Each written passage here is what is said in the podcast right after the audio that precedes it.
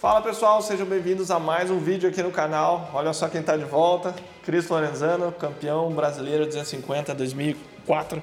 Quatro, 2004, faz pouco tempo. Uns faz dias atrás. É. Cris agora faz uns dias que. Agora não, faz uns dias né, que não aparece aqui, né? Acho que mais de ano já. Um aninho, né? Um aninho aí. E o Cris manja muito, muito, muito de moto, acompanha bastante Supercross, motocross. E hoje a gente vai falar um pouquinho de algumas coisas que estão rolando aqui no Brasil, como o cancelamento da abertura do brasileiro de motocross. Também algumas notícias de fora, por exemplo, o Hurnings com a possibilidade de correr no AMA Motocross. E também um pouquinho do Supercross que está para ser lançado a nível mundial, mundial Supercross, né, corrigindo.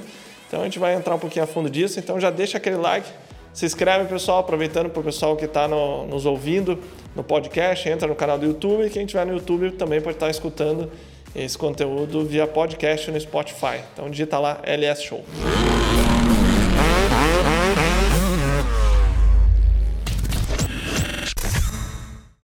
Para você que quer vender sua inscrição, seu curso de maneira prática e organizada, fica aqui a dica GoPanda. Então, Cris, fala aí, bicho, como é que você tá? Sem moto? Tudo bem, pois é. é. A última vez que eu também. acabou não sendo muito feliz, né, o Nando a gente estava treinando junto lá na pista é. de um amigo nosso, acabei caindo, era um salto bem grande, né? E caí. 40 metros é, ali, meu amigo.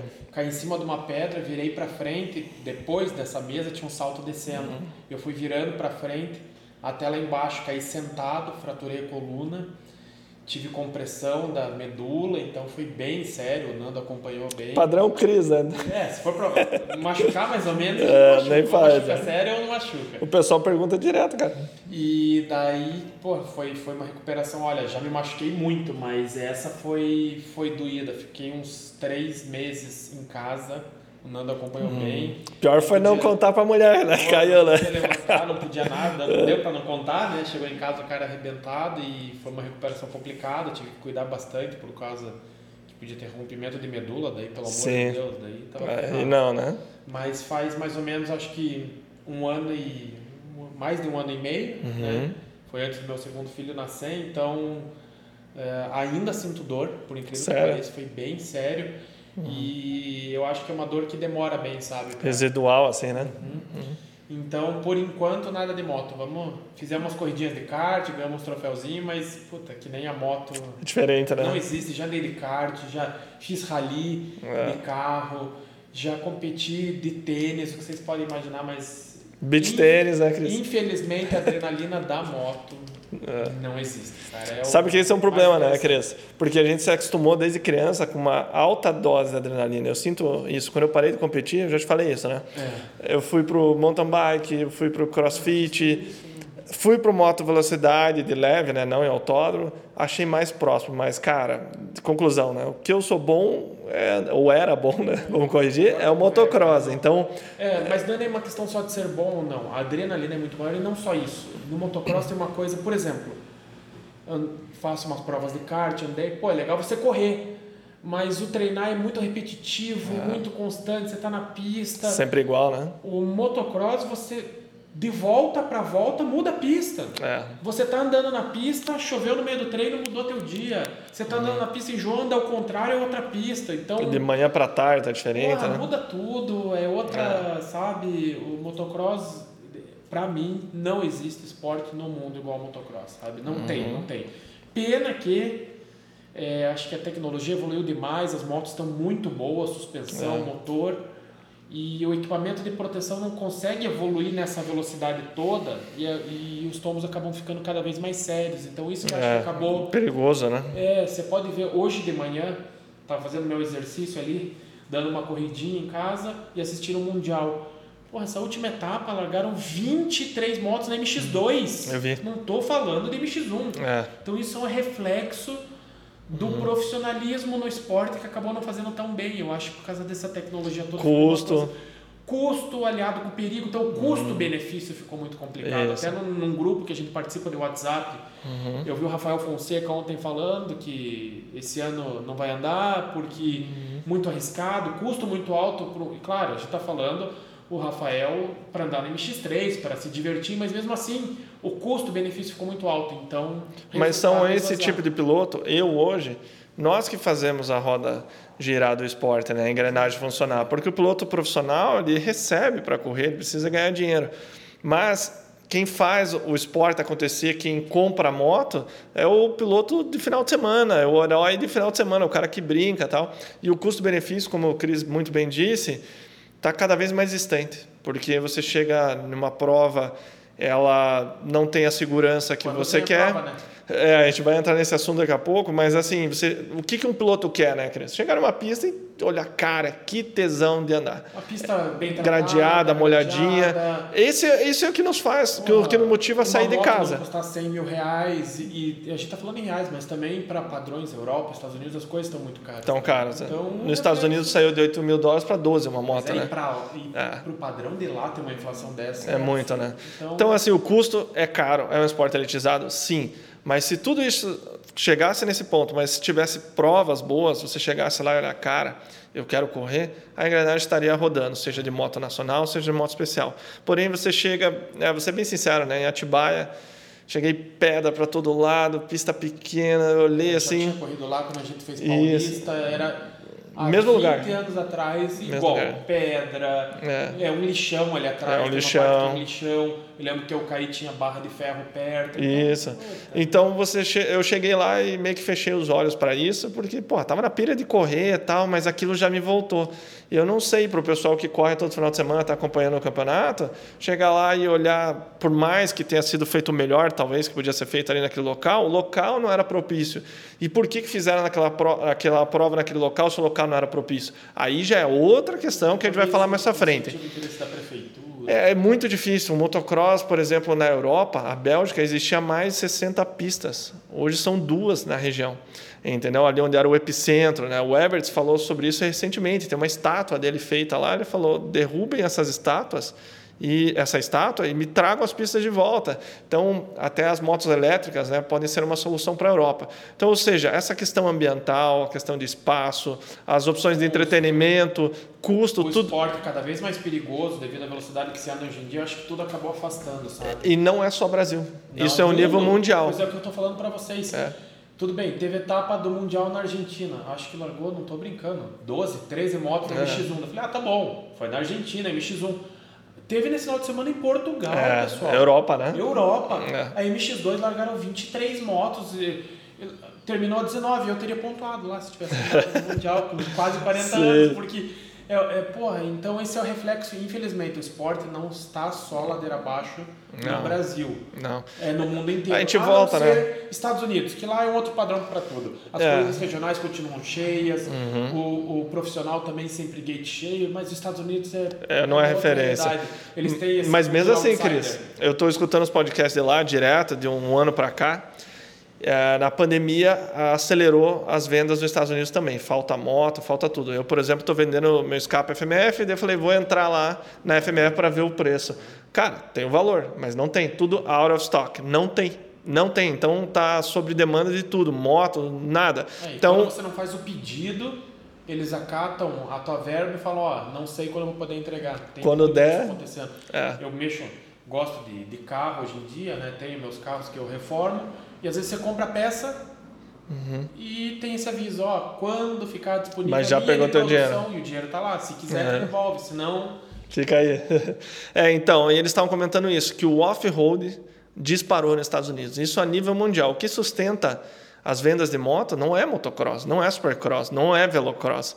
É os trilheiros é o maior público off-road do mundo é de trilha, que são as FX, as RX, os modelos né, da Honda, da Yamaha, as KTMs, né, EXC, é, enfim. Nos Estados Unidos até muita gente faz motocross, muito, muito. A Califórnia muito, tá. Muito. É. é. que os caras falam é isso. É. A Califórnia e a pandemia acelerou a venda da CRF 230. É, sair passear, fazer isso. uma trilha. Um... Exatamente. Então, só para concluir, né, pessoal, é um movimento mundial. Hoje, por exemplo, você olha puta, o que eu vou fazer no final de semana? Vou para o meio do mato, me, enferma, me enfiar numa trilha sozinho com meus amigos? Ou tua mulher está pentelhando, você fala, não, quer saber de uma coisa? Vamos no cineminha, vamos assistir o Netflix, vamos almoçar no shopping. Então as opções de entretenimento são muito maiores, né? Enquanto que no passado, cara, o agito da cidade era a prova de motocross que a gente ia nos anos 90, era o movimento da cidade. Você chegava, nossa, parecia uma banda, é, um popstar, uma banda de sucesso chegando. Então realmente é algo que os, que os organizadores vão ter que se adequar, as fábricas, ao modo de fazer marketing. Né? Hoje todo mundo, essa geração nova, é Google Ads, é Facebook, é Instagram. Né? Então não é um marketing de experiência do cara sentir. Mas é bastante cultural também, porque você veja, nos Estados Unidos tem Monster Truck, o estádio está cheio. Tem Supercross, o estádio está cheio. Tem corrida de motocross, está cheia.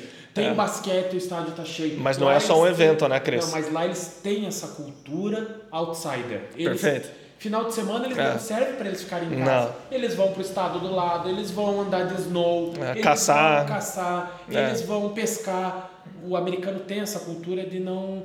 Tanto que a gente, como brasileiro, quando vai lá, viaja, vai em shopping, vai em outlet, você só, só encontra turista. É. O americano não faz esse tipo de não. programa. Então, é. ele valoriza muito a experiência fora. É. Né? Então, por isso que lá também é um sucesso de bilheteria, tudo. NASCAR o que você Tudo funciona. Tem é. competição de sinuca, tá cheio. Tá cheio, exatamente. Mas... É porque é, a Califórnia, especialmente, nos anos 70, chegava a vender 9 milhões de motos Cara, vocês têm ideia do que é 9 milhões de motos em um ano? Era um absurdo. E desde lá, dos anos 70 para cá, só diminuiu esse número. Justamente pelo que a gente acabou de falar, né? Pela, por uma série de coisas que foram acontecendo, pistas fechando, não dá para andar mais no deserto, em tantos lugares, a polícia está pegando quem anda na rua, e assim foi fechando cercos ambientalistas. Tudo isso e essa geração de hoje em dia, Nutella, que anda pode, tudo vai se machucar, tudo é perigoso, também é... contribui. Essa geração não Sim. Não vou andar de moto, vou ficar aqui jogando meu é, videogame. Tranquilo, e ganha dinheiro hoje sendo youtuber e é, tal. Então, então assim, só para a gente concluir, o movimento não é só no Brasil que está em dificuldade, é no mundo inteiro. Por isso que as motos elétricas podem ser uma saída, porque daí vai poder ter uma pista que é um dia molhado, não tem barulho para os vizinhos, não tem poeira, tem e o negócio resolve. cidade você pode andar, Exatamente. Não ninguém, lá, não passa poeira. Lá nos Estados Unidos mesmo tem pistas dentro de barracões de, de arena cross, tem um monte de vídeo aí que vocês podem procurar na internet, porque é muito frio. Mas tem o problema, por exemplo, na, na etapa primeira que o Enzo correu, eu esqueci na cidade que era agora, era fechado o estádio. Teve vários pilotos reclamando que tiveram tonteira. É, é porque mexe que mais? labirinto, dá muita vibração, né? Não, pelo, pelo, pela poluição das motos, ah, cara. Também, pela fumaça, se sentiram mal tal. Vários pilotos comentando. Mas é engraçado que os estádios lá geralmente tem sistema de ar-condicionado. Esse era diferente. Esse era diferente, eu esqueci. É o podcast do Steve Maps, eles estavam falando disso, era estádio menor. Qual que era a etapa? Indianápolis? Eu não. não sei, mas eu já fui Detroit. em dois estádios fechados lá, Atlanta Sim, e. Glendale. E, acho que St. Louis, eu fui nos dois, St. Louis era menor. Uhum. Só que o sistema de refrigeração de ar-condicionado, com pré-filtro, filtro, você nem sentia o cheiro Porque da eles moto. falaram que estava congelado. Ah, entendeu? Tanto que o Caio falou, olha aqui ó, nos vídeos dele, a cidade, os prédios têm é, uma transição entre um prédio e outro por cima da rua para você não sair. Entendeu? Uma ponte. É. Então, enfim, tem uma série de soluções aí que, que podem vir. Mas falando um pouquinho agora lá de fora, a gente tem uma novidade que não é certo, porque não foi anunciado oficialmente, mas está rolando muito forte nos bastidores, que o Jeffrey Hearns, ele está machucado, né? se machucou duas ou três semanas antes da abertura, numa sessão de fotos para a equipe, para a KTM, ele acabou machucando feio Nossa, o pé dele. Cara levou azar. Mas ele, para dar emoção no campeonato, tem que ser assim, né? É, só que deu, machucou tão feio que perdeu o campeonato. Você não viu? perdeu uma, duas etapas, já perdeu é, cinco, né? Não, já foi. É, o campeonato já foi. Aí que entra, três acho que foram, né? Não, mais foi. Portugal. Não, foi Portugal, Itália. Argentina, Itália e a primeira em, em, na Inglaterra. Na Sim. pista que você andou, não foi? Sim, é, não foi em Donington, foi em Maryland Basin. É, é, é, isso. Achei que era Quatro. Quatro etapas, terça? É. Oito baterias não pega. Não, já não pega. o campeonato, teoricamente, é do Geyser para ele perder, né? Então tá na mão dele. Aí você tem quem que era o competidor principal rival do Hernes, o Fevre. Também vai ter que fazer outra cirurgia agora, o osso dele não está colando. Ele literalmente está pior que o Hernes, né? Perdeu, perdeu o ano. Aí tem a KTM nos Estados Unidos aonde tem um Justin Cooper, é, não indo. Justin Cooper não. Cooper Webb. Cooper Webb, eu sempre troco. Cooper Webb não indo bem, não está se acertando ainda, não venceu uma prova esse ano, né? E a gente se pergunta, será que ele vai vencer, né? O Muskin, três pódios seguidos, está Tá melhor. bem, tá melhor que ano passado. Mas- Então é o Web que não tá bem. Exatamente. O Web tá um degrau acima. Então, Plessinger machucado, né? Talvez não volte ainda para o motocross ou vai voltar meia boca. Resumindo, eles não têm um cara forte para brigar para o até moto. Porque aí, o Web não, ele vai bem no motocross, não vamos falar que não vai. Uhum. Terminou bem tá lá ano no passado. Pódio, fazendo pódio, É. mas não é um cara para disputar campeonato. Hoje, Não, em quem que você botaria suas fichas? toma. Toma aqui. Fernandes, os dois. Yamaha tá E- ali, né? E, pô, tem o pipoqueiro, que o cara é um fenômeno, né? A gente, pô, e pensa num cara fã do eu sou eu. Só que... É. Quase vim com a- pô, quase vim com a camisa Deus, dele. Depois dessa, depois dessa de desistir no meio do Supercross, me desculpe, pra mim não, não é homem. Enquanto o Web quebrado tá andando. Ele tá? deu uma tocadinha no E o post, Web né? falou ainda, ó, eu sou pago pra correr machucado ou não, diferente de alguns. Estarei lá. É. E então a KTM, você veja, vai pro motocross. Pra mim, o melhor do motocross na KTM é o Muscan. É, E com certeza, cara é bom. pódio toda hora. E- Mas não vai como favorito pra brigar pro título. Enquanto o Hurley já perdeu o título no, no Isso. Mundial. Uma situação única, né? E ele já voltou a treinar, eu vi hoje o post dele, voltou Pedalando. Tava pedalando, tava depois fazendo um elíptico. Uhum. Então você veja, pra abertura do motocross eu acho que tem 7 ou 8 semanas, não é É isso? maio, né? É. O, su- o Supercross tem mais cinco etapas, daí eu acho que são duas de intervalo, não é? Hoje são seis, são duas de intervalo. Então, sete, oito semanas, então ele tem dois meses, claro. É mais- não, não chegaria na ponta dos cascos, mas chegaria. E ele, pô, ele já tem histórico de ter ido lá e ganhou as duas baterias da etapa que disputou, numa pista que nunca tinha andado em cima do Toma, que na época que o Toma que tava Southwick ele correu? Não, na última etapa lá em Iron. Ah, na pista Iron Iron Man. Man, é. Lembrei, lembrei. uma Deu um pau. Não é muito favorável a ele, tá? Não. Achou meio duro. É, não pegou Southwick que nem o Não, The Rover fez, né? Então foi lá e ganhou as duas baterias, né? Então, se você é a KTM, o que, que você faria? Cara, sem dúvida, traria o Harness. Então faz sentido acontecer. Pode ser que ele não venha, pode ser que ele não venha, não é oficial ainda, É, mas faz todo sentido ele. Eu vou te falar, faria todo sentido pra KTM botar ele lá porque tem chance de ganhar o título. Porém, é o que eu falei no nosso grupo. Tá, daí a KTM vai ficar sem ninguém o ano inteiro no Mundial, aonde Que é o é o grande mercado deles. Quem que era o substituto no Mundial que você machucou já na primeira prova? Eles botaram o... Me fugiu quem que era, cara. Eu não lembro, acho que... Deixa eu dar uma olhada mas Já na primeira prova o cara machucou e eles estão sem substituto nenhum porque eles estavam com um problema no passado, que eram três pilotos de ponta, Cairoli, Prado e Hurlings. Cara, se o Caroli tá, ele tava ganhando. Ou na frente, né, não, com, com o Garza. três, Então É. você veja, eu, eu acho que a KTM deve ter, até ter cogitado chamar o Cairoli para andar. Você sabe que ele tá treinando, né? Tá. E estão falando que ele também vai correr no, no AMA pelo menos uma é, etapa, eu, né? eu acho que eu colocaria o Cairoli para andar no Mundial, porque ele chama atenção ganhando ou não, e a KTM estaria ali, e o Hurlings eu botaria, isso, opinião minha, no. no Mas você acha que o. Cairoli já não estaria andando se ele fosse? Pois é, mas Você entendeu? saber, né? É, Então eu, eu só acho difícil, torço com todas as minhas forças para que o Hurlings ande no, no americano. Mas eu acho, opinião minha, que não vai andar porque a KTM precisa dele no Mundial para ficar. Tem algum piloto marca. bom, pensando rapidamente aqui nos Estados Unidos, para ir para o Mundial na KTM? Sei lá, só se Semi-oficial. Só se ele. Não, acho que Não. não. Só se ele pegasse um, um Plessinger e mandasse para andar lá e trouxesse o Hurlings que tem chance de ganhar o título, mas eu acho difícil. Cara, mas o burburinho que seria. Manda o Dandy então para andar no Mundial. Ele, você viu que ele tá de Ele KTM de novo, né? Mas de KTM de É, novo, de largou a. Honda. Mas você viu que. Pense assim, ó, o burburinho que já tá dando só da possibilidade do Harris vir pro AMA. Seria muito bom para a KTM. Então, eu acho que faz sentido e, na minha opinião, vai acontecer e vai ser do cacete. Né?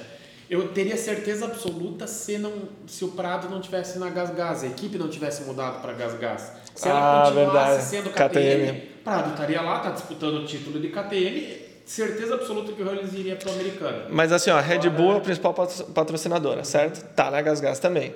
É a KTM vermelha, certo? Mas tem a KTM também, né? Por trás. É. Então, sei lá. KTM tá ganhando MX2 com o Vial, né?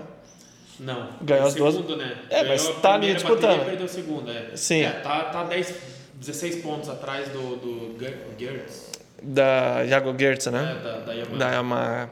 É, pensando bem, a situação não, não tá tão, tão favorável, mas eu torço para que dê certo, porque a gente quer ver os melhores competindo em um campeonato com Ferrantes, Hurlings, Tomac e talvez até um, Ah, um e Ken o, Ro- Roxen, e o Roxen, né? vamos falar, o Roxen é muito melhor no motocross do que no supercross. A gente É. esquece, tá? Mas o Roxen quase fez uma temporada perfeita no Sim. ano dele de Suzuki.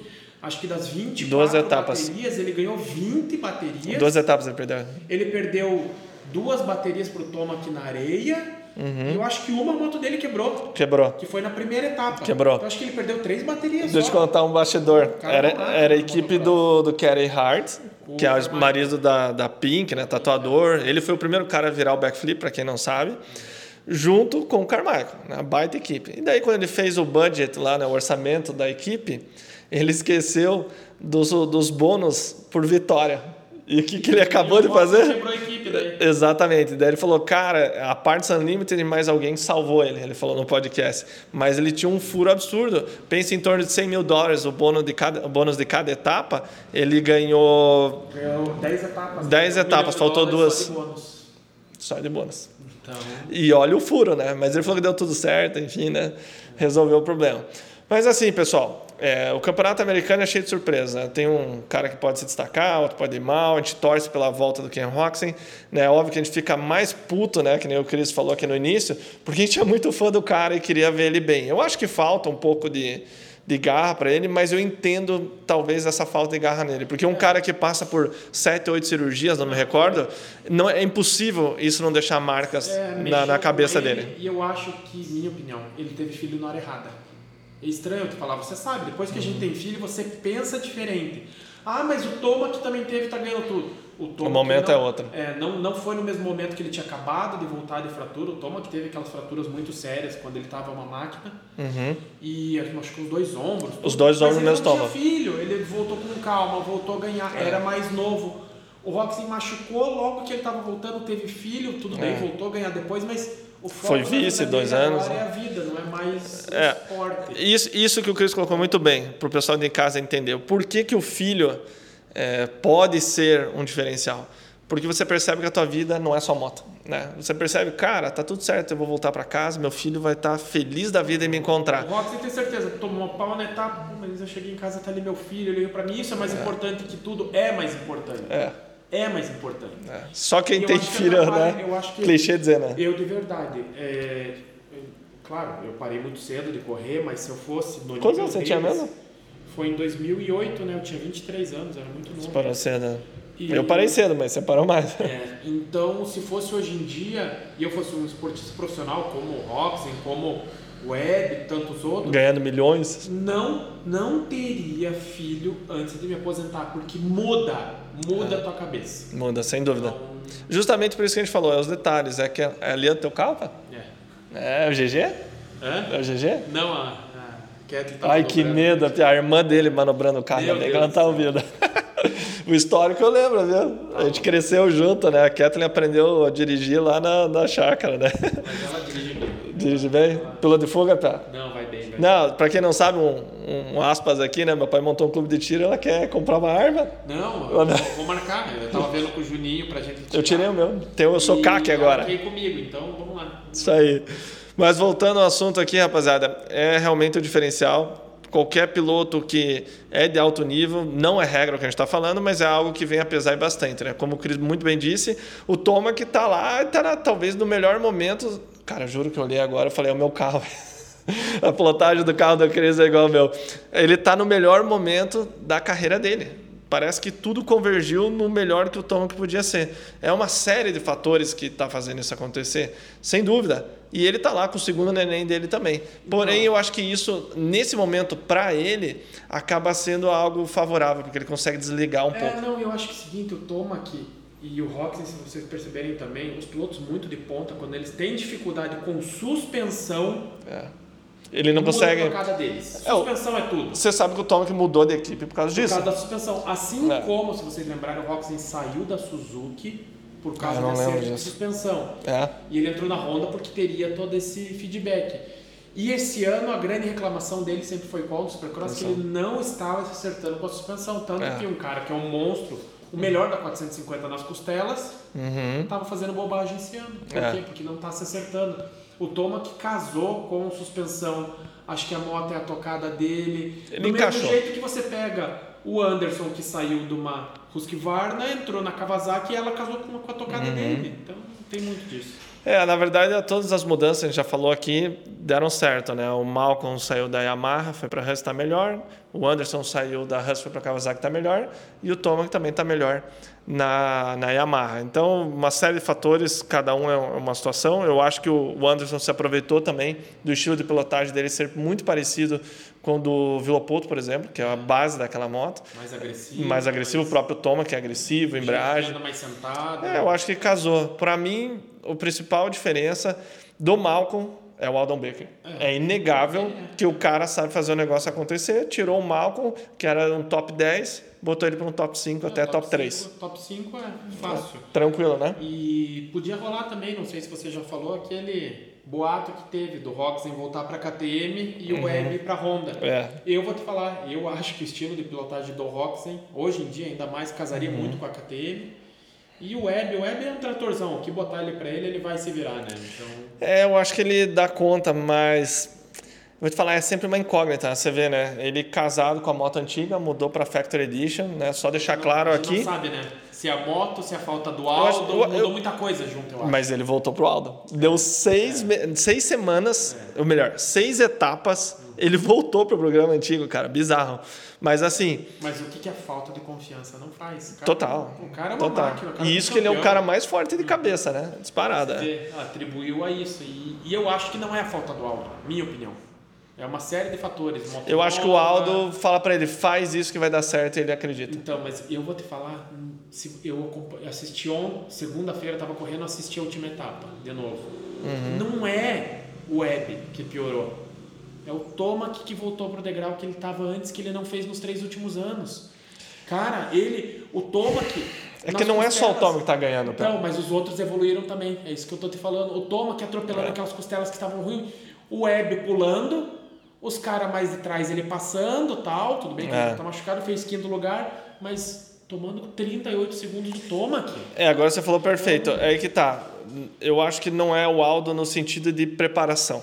Ou seja, você não vê o Web faltando gás no final. O que, que falta pro Web? Velocidade. Mas isso faltou a vida inteira. Só que nos, nos últimos Tá, anos ele estava mais ninguém, bem preparado. ninguém passava ele da metade pro final. Mas ele mais bem preparado. Os caras não estavam no pique que estão esse ano. Cara, ele virava a melhor volta no final. Você olha as voltas dele, ele não vira nem perto no final. Entendeu? Então eu acho que o Web. agora ele tá machucado também. Não, tudo bem, mas antes ele não conseguia fazer o jogo dele, que é chegar e sair. A moto parece que não curvava. O que ele era muito bom é só aquilo. Você olha ele andando, não é nada impressionante. O Stuart já falou isso diversas vezes. Você olha ele e fala, cara, não tá fazendo nada demais. Mais da metade para a prova, quando a pista comia, o cara disparava. Mas então, a minha opinião dele é o seguinte: a moto mudou. Você sabe que eles aumentaram entre eixos, né? Sim. Pra ficar melhor em costela. E ele perdeu daí A vantagem. a vantagem que ele tinha, que era fazer curva por baixo nas paredes, que a moto Isso. dobrava mais. Chegar e sair. É. Então a grande vantagem que ele levava no Supercross, Uhum. na tocada dele, ele perdeu em relação moto. Eu acho que o grande ponto dele foi esse. Eu também concordo. Só lembrando, né, pessoal, que a Factory Edition dele que ele corre não tem nada a ver com o que é vendido para o mercado. Entendeu? É que o pessoal de casa às vezes fala, ah, eu ando em Yamaha e tal, é a mesma moto. Não tem nada a ver. Nada a ver. A Factory Edition que vem pro mercado é tratamento na suspensão para ficar bonitinho igual. É, escape ponteira Krapovic. E plástico com o mesmo grafite. Isso, No isso. máximo a mesa ali que é parecida, mas cara, É. não tem nada. Nada a ver. Moto dos caras é moto de 100 mil dólares. quer um exemplo? Assista o- a série que eu estou fazendo, Os Segredos das Motos de Fábrica. Vocês vão ver os detalhes, cara, de, de pinça de freio perfurada para ser mais leve, Aí resfriar, pista de bomba magnésio. d'água elétrica, não é? Isso, bomba d'água elétrica. São coisas inimagináveis, vocês não têm ideia. Não, não tem como comparar. E, e coisa que a gente não sabe, tá? A parte eletrônica delas Uhum. é totalmente diferente. Controle de tração, controle de largada, É que acaba os recursos, né? Tudo, é. É, eu vi, eu não lembro uma matéria que eles estavam estudando suspensão ativa para as motos de motocross. Olha só que tesão. Cara, daí você monitora onde a moto está na hora. Ah, na hora que está passando a ação de costela, endurece. Muda na hora que chega na curva, dá uma aliviada. É. Ah, tá bom. É numa seção mais cabeçuda, ela deixa mais dura. Ou É seja, por seção- setores da pista você Você regula. acerta, que nem eram os carros da Fórmula 1. Diz que já teve teste disso no Japão. Eu vou tentar achar de novo essa reportagem. Eu vi agora, né, que eles estão testando uma direção elétrica para moto, a Yamaha está lançando. Então, assim, tem muita tecnologia saindo, a telemetria das motos, a espécie de telemetria que tem, está cada vez mais avançada, sensores de suspensão, sensores no motor, sensores do que vocês imaginarem, fora o que a gente nem sabe. Então, os recursos são infinitamente maiores do que uma moto vendida ao público. Não, não né? Então, assim, você vê o Cooper Webb, né, como o Chris falou, né, ele freava muito forte, de chegar a levantar a traseira dele. Então, ele pulava, freava forte, batia no pé e virava muito rápido. Então, aí que ele ganhava a, a vantagem. Tanto que nos treinos ele não ia bem quando tinha que correr. que a pista cavava por fora, ele fazia todas as curvas É. por dentro nas paredes, sumia todo mundo. Aí juntou ele com uma moto que não está casando tão bem. Juntou um toma aqui com a faca nos dentes, encaixou. muito bem. Encaixou, perfeito. E mais um detalhe, né? ele foi para Yamaha para ganhar menos. Juntou um Anderson louco para vencer prova. mais, né? Porque só o que ele tá ganhando Bônus, de é. corrida de bônus, é. É o. Como é que é o nome dele? O Bob, né? A gente tem um, um espião lá dentro da Star, né? Que é o nosso amigo Lucas Moraes. já andou pela Star. Já andou pela Star, tem acesso ao dono. Por exemplo, a gente soube a confirmação do, do Eli Tomac na Star. Nem toma que sabia. Nem ele sabia. então, muito legal ter esse espião lá dentro. Então, assim, pessoal, uma Supercross é, é algo incrível. A gente está nessa reta final. É o campeonato do Tomac, né? com certeza. Só se der algo errado, né? Não, mesmo dando algo errado, ele ganha. É duas etapas, uma, né? Uma perna menos, ele ganha.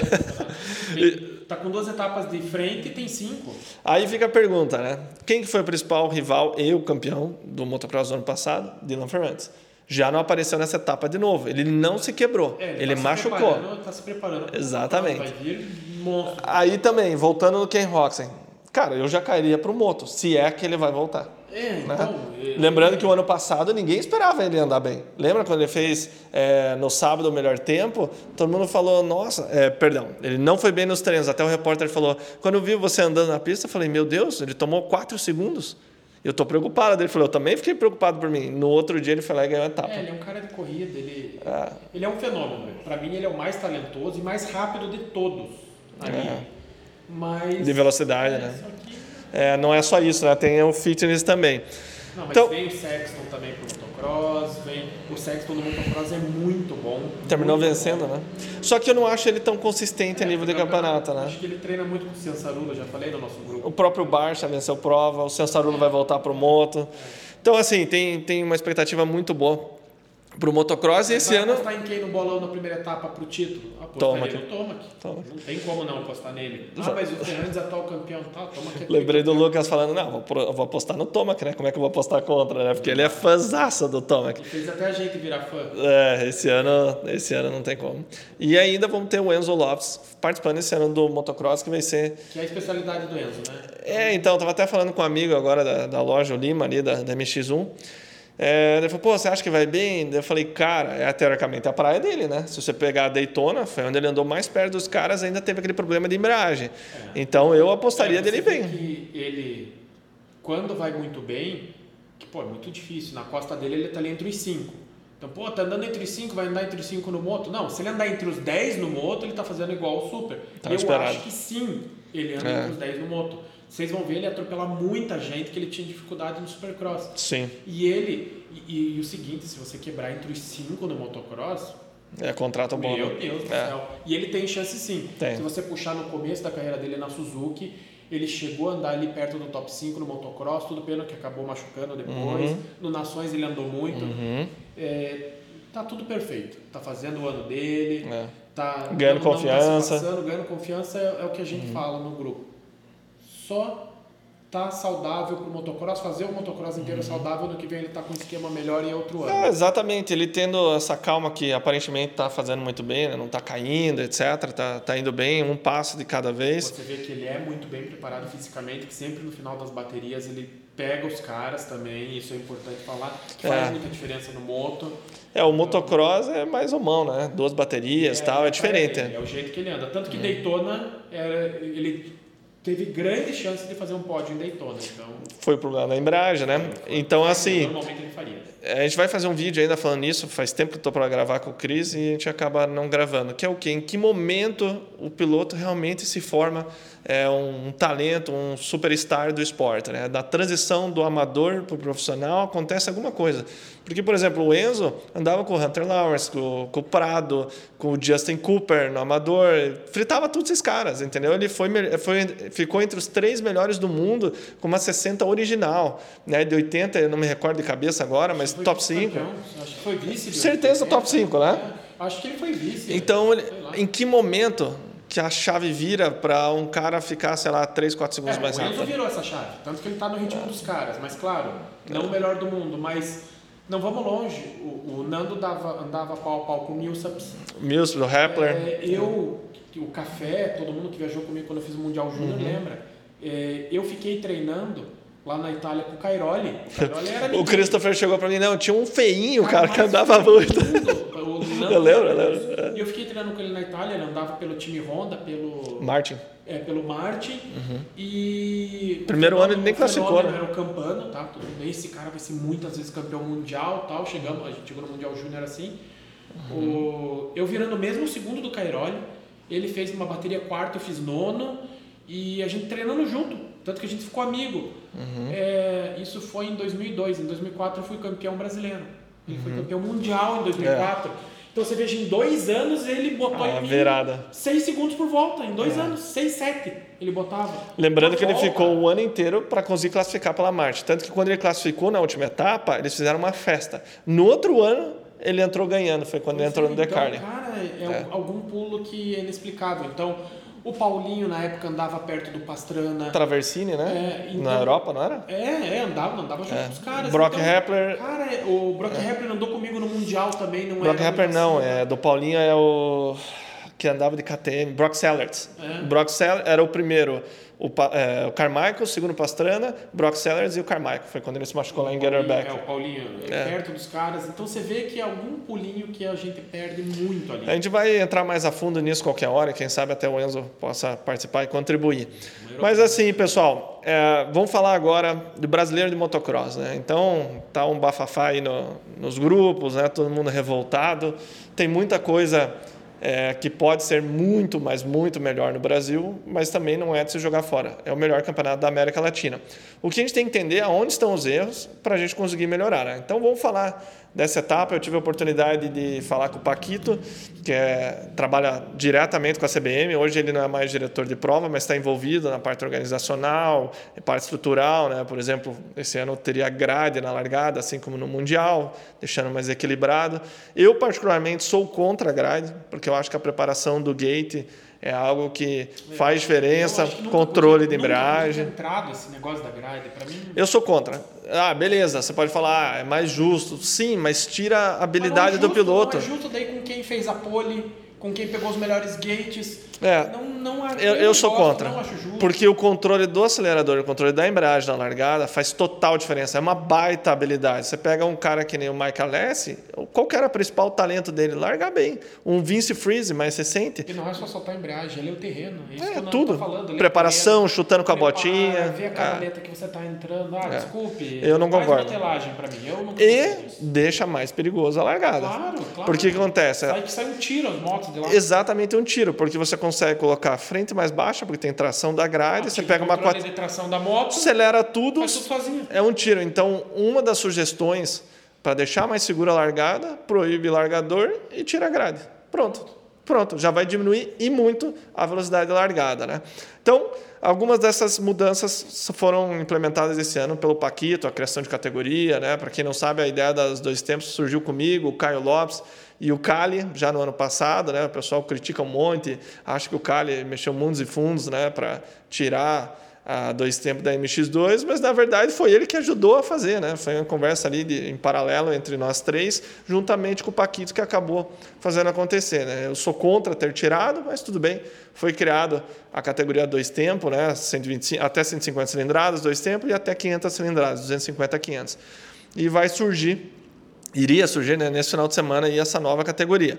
Então, pessoal, tudo certo. Sexta-feira é, chegou o Paquito, começou a ouvir um burburinho, um papo estranho. Na terça-feira ele anunciou que a etapa foi cancelada. Agora, o porquê que foi cancelada? Né? Vamos pensar nos fatos primeiro. Ele comentou, falei com ele antes de vir gravar aqui com o Cris, era para ele participar ao vivo, mas ele não pôde. Então ele me explicou por áudio que a gente vai entrar um pouquinho mais a fundo agora e vocês vão poder tirar as conclusões de vocês.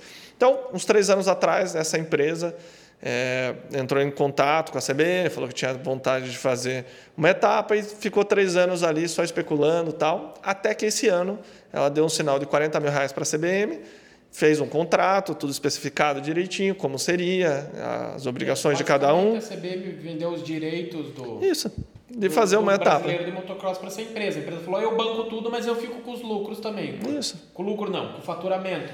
É, a gente não tem essa informação, mas, mas é óbvio, óbvio, né? Então foi feito um acordo, tudo certo aí, beleza. Aí foi lá, pagou é, um real por metro do espaço, usado desde boxe e pista para o espaço onde seria a prova, deu 40 mil reais de sinal, né, metade. Foi lá, contratou a, a equipe de, de, estrutura de arquibancada, tal, também deu sinal, em torno de 50 mil reais. Contratou a empresa de terraplanagem, deu um sinal X lá, não me recordo agora quanto foi. o que o Carlinhos Romagnoli sempre fez com o Arena. O campeonato dele, o cara banca, mas o com campeonato licença. dele. Isso aí. Então, resumindo, eles deram 180 mil reais em sinais, mais ou menos, pelo que o Paquito me falou, e dali estava previsto os pagamentos. Aí ele chegou na sexta-feira com a estrutura dele e tal, com os funcionários, para dar sequência à prova, ver como é que estava. Chegou lá, já tinha um burburinho estranho, onde o pessoal que fez, seria responsável pela hidráulica elétrica do box, falou, se eu não receber o restante, eu não faço mais nada. Aí já falou com o cara da terraplanagem, que falou com o cara da estrutura, e todo mundo, opa, vamos segurar. Aí durante o final de semana eles ficaram tentando resolver, falaram com o dono da empresa, tal, não, vou conseguir 50 mil reais segunda-feira e 150 mil reais na terça-feira. Só que na segunda-feira o bicho pegou, ele não entrou em detalhes especificamente de tudo, só disse que o bicho pegou, foram até a prefeitura, para quem não sabe, a prefeitura cedeu um pouquinho de hora de máquina lá, mas nada muito grande, e o, realmente era o organizador que estava fazendo acontecer. E a prefeitura, é algo complicado, não conseguiu essa verba para realizar o evento. Então vocês podem se perguntar, mas por que a CBM não bancou? Segundo ele, a CBM não tem essa grana e não bancou. Então ele preferiu terça-feira de manhã cancelar o evento. Segundo ele, poderia até acontecer, mas iria faltar um monte de coisa, seria muito ruim a prova. Então ele achou por bem cancelar. Eu só não entendo.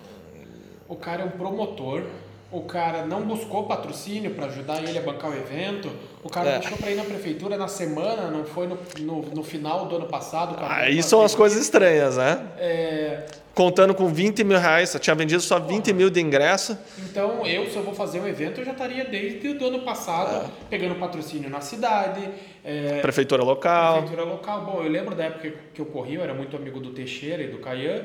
Cianorte, né? Etapa de Cianorte. Cianorte, ele fazia os eventos lá. Ele pegava o patrocínio da prefeitura, do, da Osmose que fabricava jeans, tinha o dinheiro da Honda que era patrocinadora do campeonato, uma série de patrocínios, conseguia fazer a composição fazer o evento acontecer. É. Só que ele, eu lembro assim, tinha todo ano prova lá, acabava a prova agora, no dia seguinte ele já estava organizando a verba para o ano que vem. É. Então, cara, Só que assim, teoricamente, esse organizador está três anos especulando. Então, como que uma empresa que está três anos ali cercando a CBM para fazer Por... uma etapa, não pensou nisso? Pô, será que eu vou conseguir pois é, só bancar? Com inscrição e bilheteria não, não banca uma prova. Estão falando de 400 mil reais de custo, é, então mais o lucro do organizador. Então, são algumas coisas que eu achei interessante, né? Daí eu até perguntei pro, pro Paquito, tá, mas o que, que o organizador falou? Ah, ele soltou uma nota lá, tal que ia conseguir pagar, que ia fazer acontecer e no final não aconteceu nada. Qual que é a postura da CBM agora, pelo que ele me explicou? Eles têm um contrato firmado com esse promotor, cabe processo. Ah, Se eles vão executar ou não. Então, segundo eles, essa etapa, essa etapa vai acontecer. Entendeu? Seja, o, o, o, que eu quero dizer é que não será diminuído do, do calendário. Aí até o organizador local falou: não, não vamos cancelar essa etapa, nós vamos fazer, talvez joga para a última tal. Mas qual que é a confiança no organizador desse, né, Cris? Fica... Ah, mas é que vê muita coisa, muita coisa na, na nuvem, né? É, não está claro, né? A gente viu um comunicado que a Sports Bay, é isso? Seria patrocinador oficial do campeonato. Beleza? Sim. Se ela é patrocinadora, esse dinheiro entrou para alguém. É. Para a CBM. Então, talvez esse seja um dinheiro que a CBM ficaria de lucro do campeonato e daí cedeu para um promotor, teria o espaço escrito Sports Bay e o promotor teria que arranjar é. outros patrocinadores Sei lá se é isso, não sei bem. Estamos supondo aqui, né? Então Mas, levantaria os custos do evento tal, e daí talvez esse dinheiro sobrasse para a CBM. Isso é só uma é, suposição. Você vê, o americano do Supercross não é a, a AMA que faz o. O motocross também não. É uma promotora. É. Ela, só que o seguinte, essa promotora traz patrocínios. Os patrocínios que ela traz são da. Com certeza essa promotora paga um valor para Sim, a AMA. A licença, né? Uma licença para é. usar o evento. Uhum. E ela busca patrocínio de todo lado. Todo lado porque é. não existe. A locação evento. dos estádios, tudo. É. Eles já fazem a junção com o Monster Truck. Eu vou fazer um paradoxo aqui com um time de futebol. Cara, um time de futebol não vive da bilheteria do jogo, ele vive dos patrocínios que ele tem. É. Então, para o cara transmissão. ter o time funcionando, ele tem que ter a transmissão e patrocínios. É. O cara contava se era só com a bilheteria, só com a inscrição, ah, não pode ser. E o cara não imaginou que ia vender 400 mil reais de, de entrada. É, está estranho, está não estranho. Sei, não dá também para a gente julgar o cara, porque só vendo esse contrato para ver o que estava escrito. Se é. ia ter ajuda de, de CBN ou não se entrar dinheiro de patrocínio ou não.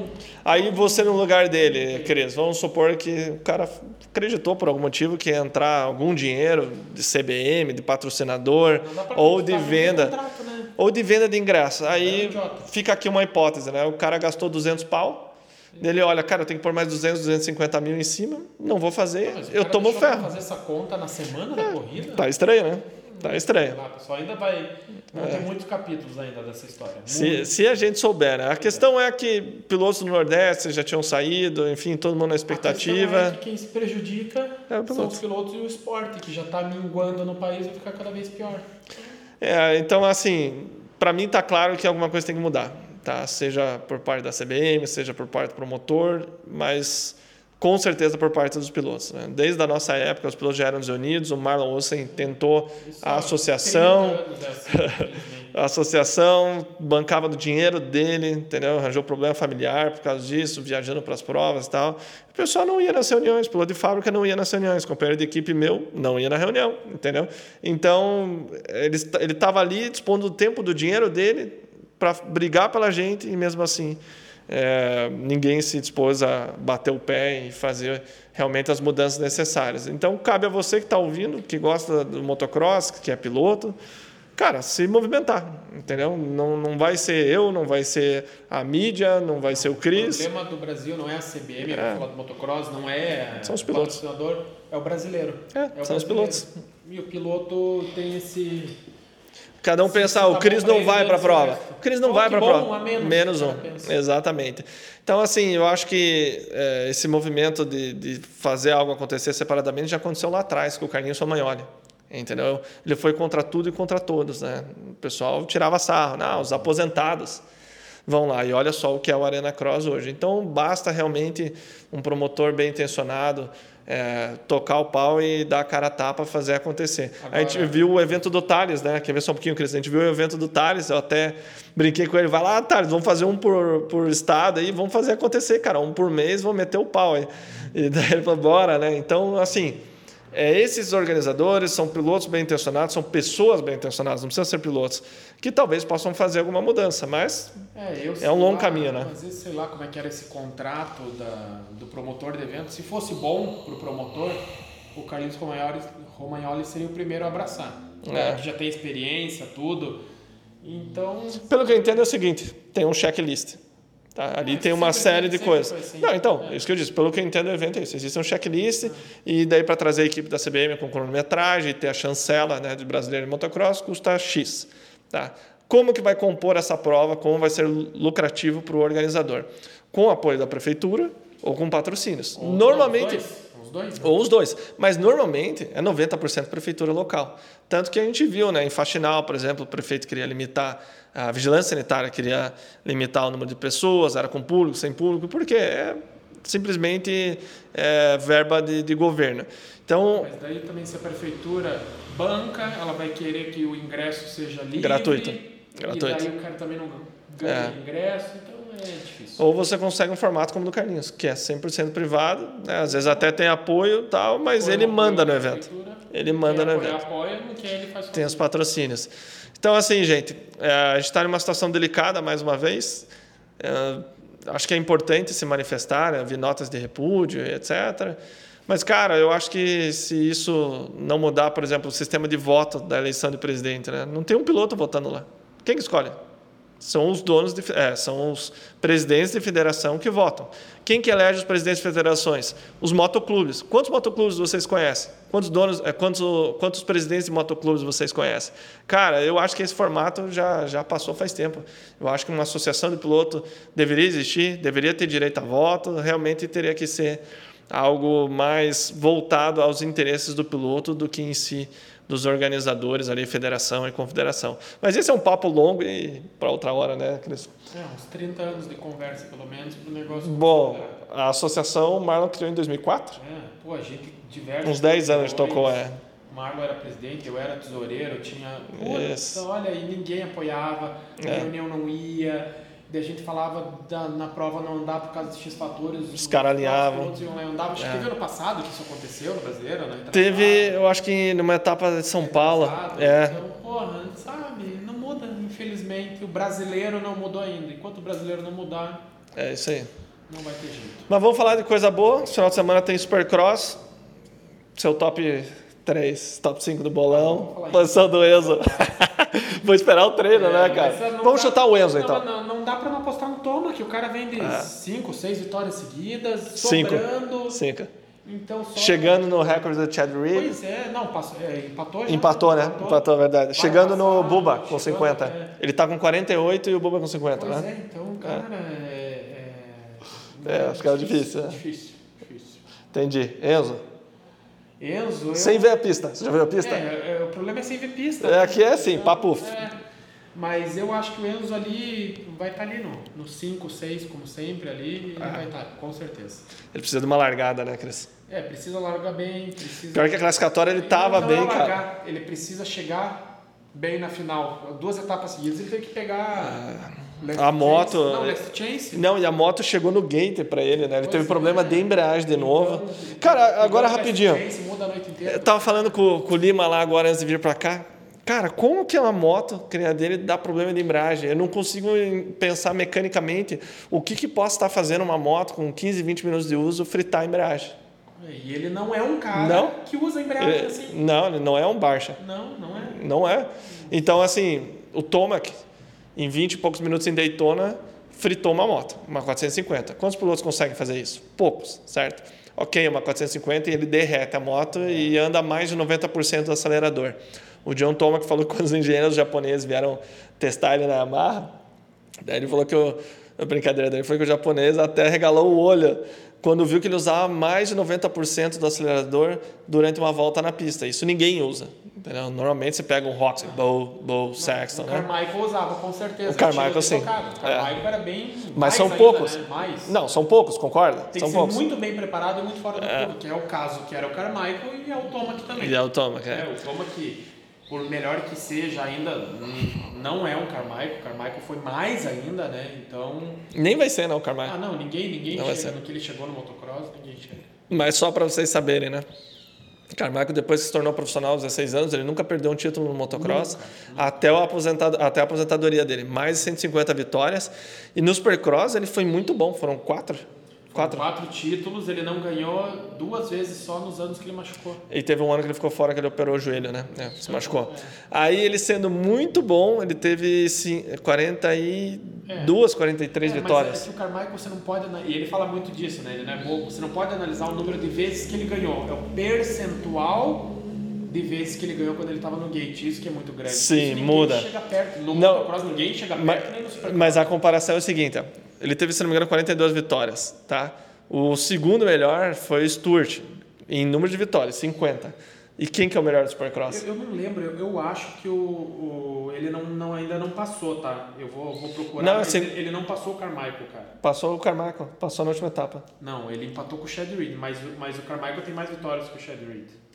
Enfim, é. resumindo, é 50 vitórias, o segundo com o maior número de vitórias. Quem é o... Aqui, ó, é, McGrath 72, Era o McGrath. Stuart 50. Se estragou meu suspense, é, E o Carmichael é, 48. Então agora então, peraí, o foi para 44. E ele tem que ganhar 4 para chegar, chegar, no, Carmichael. no Carmichael. Daí no Stuart, entendeu? Então, resumindo, para ele se tornar o segundo, que ele não vai alcançar o, o, o McGrath, o McGrath tem 22 vitórias a mais que o segundo colocado, que é o Stuart. Então ele precisa de 6. 6 vitórias. Seis se vitórias. ele correr no que é. vem ele, ele... Não, ele vai correr ano que vem. É. Ele vai correr. Entendi, entendi. É, o cara terminando o ano como ele está, sem se machucar, eu acho que não tem por que não continuar. Então, assim, pessoal, muita coisa para acontecer. A gente tem sorte de estar tá vivendo esse momento do esporte, né? um campeonato novo surgindo, como o campeonato mundial de Supercross, algo interessante, onde pode ter até a oportunidade de uma equipe brasileira estar tá aparecendo lá. Eles falaram no podcast, né? Com a oportunidade de entrar em novos mercados. A gente tem um campeonato do motocross aí com a possibilidade do Hurlings, possibilidade, possibilidade não, fato que o Enzo vai correr, quem sabe o Caio Lopes também faça uma outra etapa, enfim, outros brasileiros também vão. Então a gente tem uma situação bem legal para o final desse ano, tá fácil de acompanhar o esporte agora.